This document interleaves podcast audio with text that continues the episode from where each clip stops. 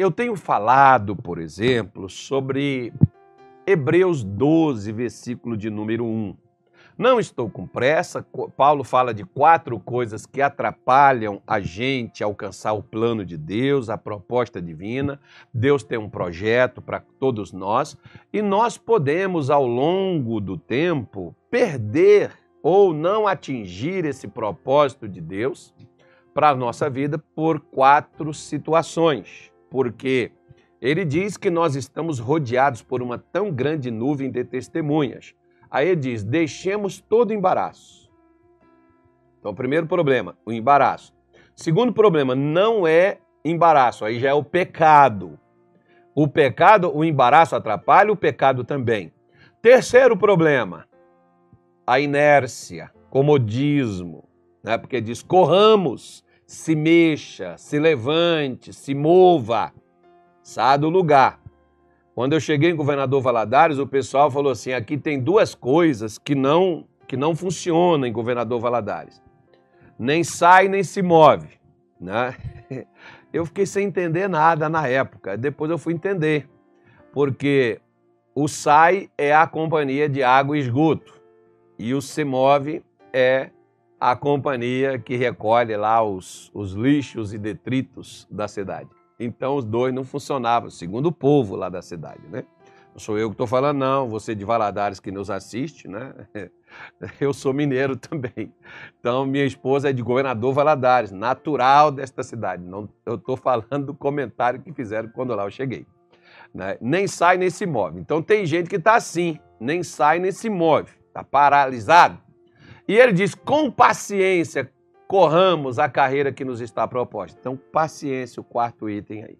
Eu quero te falar hoje sobre um desses embaraços aí, o qual nós temos que nos livrar dele. E ele está aqui em Romanos 13, versículo de número 11, quando o apóstolo Paulo, ele disse assim: E digo, e isto digo, ou também digo isto. O que, que você vai dizer, Paulo? Conhecendo o tempo que já é hora de despertarmos do sono, porque a nossa salvação está agora mais perto de nós do que quando aceitamos a fé. A noite é passada e o dia é chegado. Rejeitemos, pois, as obras das trevas e vistamo-nos das armas da luz. Então, olha aí um baita de um impedimento aí, ó. Um baita de um problema. Ele não está falando obra de feitiçaria, de bruxaria. Ele está dizendo obras das trevas. E o que, que as trevas utilizam? Quais são as armas e as ferramentas das trevas para impedir o progresso, para impedir o avanço, para impedir a conquista de um cristão? Vem no versículo seguinte quando Paulo diz aí, versículo 13: andemos honestamente. Tá vendo aí? Andemos honestamente. A minha maneira de andar, minha forma de agir, minha maneira de falar, minha maneira de pensar, minha maneira de sentir. Você já viu que às vezes as pessoas pensam totalmente avesso, diferente do que Deus diz? Pensam totalmente o contrário andam totalmente o contrário da forma como Deus orienta. E ele diz aí, né, onde as obras das trevas mais se manifestam. Tá aí, ó. Não englutonarias. Às vezes nós, por exemplo, criticamos muito a bebedeira, né? Que é a parte que vem a seguir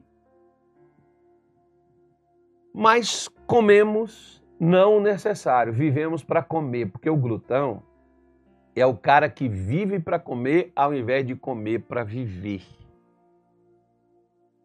E vou te falar uma coisa: você fica olhando para mim dizendo assim, se, se, se comesse direito, não estaria gordo. Tem muita gente que está gordo, o problema não é comida. Tá? Não é que a pessoa seja um glutão. Existe às vezes pessoas que têm outros problemas e precisam cuidar desses problemas para poder naturalmente, eu já conheci pessoas, por exemplo, que sofria esse, esse, tipo de situações e não é que a pessoa fosse, nem todo gordo é um glutão. Tem gente que é magricela, parece mais uma vara e é um glutão. Como por exemplo, tem pessoas que se o médico disser, o pastor não pode nem falar. Tem uns, quando a gente fala de jejum, tem uns que dizem assim, para dar desculpa, para não jejuar, diz assim, Jesus já jejuou por mim, eu não preciso jejuar não. Jejum é do Antigo Testamento. o dízimo também é. Por que pego? Né?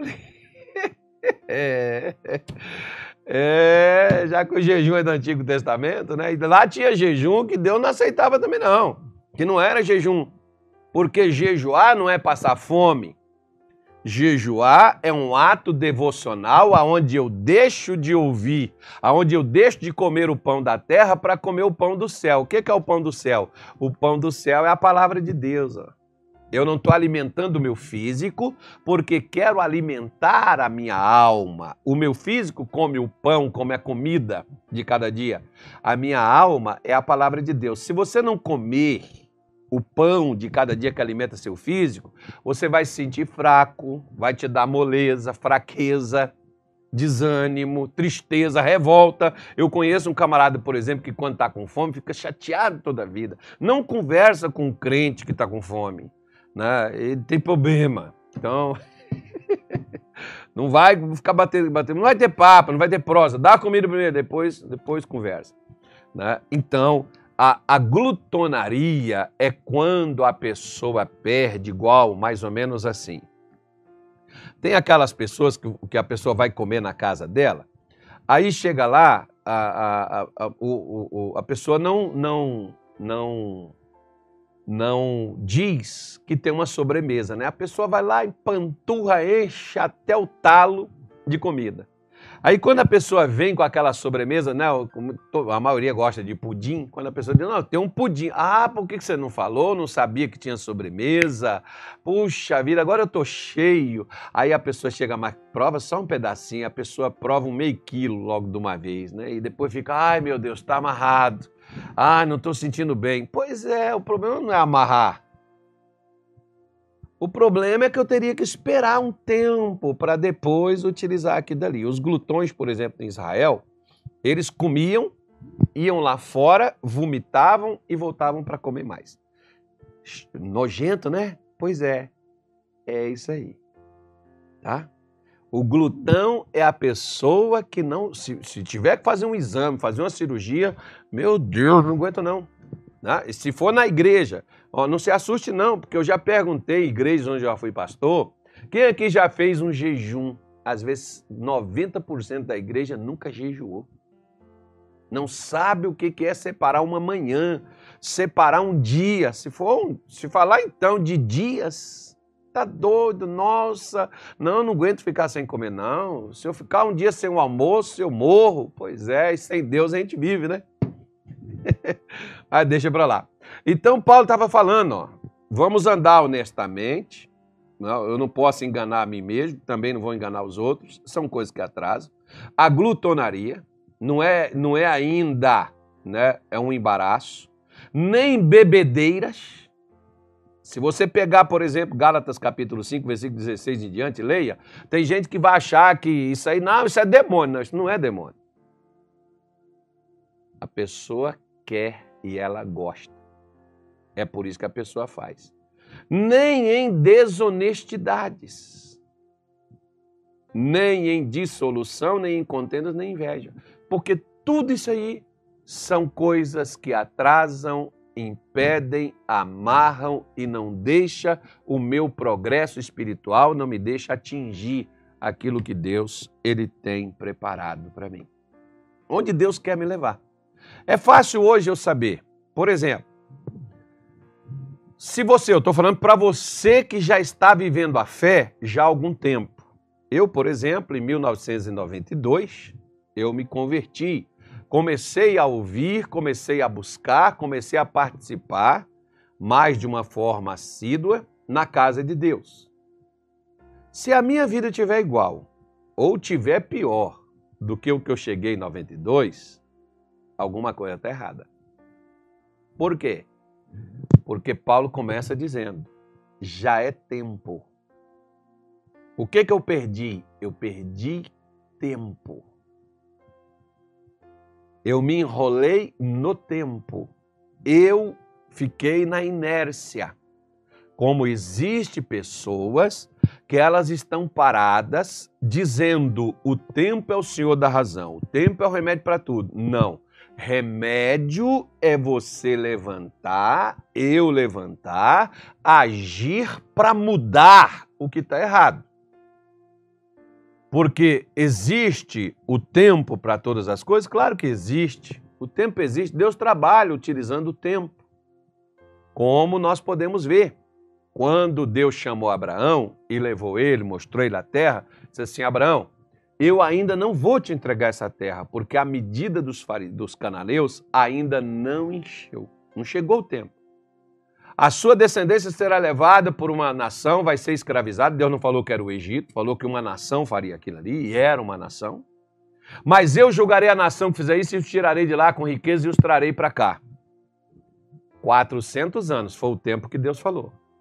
Mas por que, que Israel ficou 430? Porque 30 eles ficaram por conta deles, não por conta da promessa de Deus. Eles estavam tão acostumados que, para que você não saiba, nem todo judeu saiu de Israel e foi embora de lá, não. Tanto que estava acostumado com o Egito, eles também não foram embora.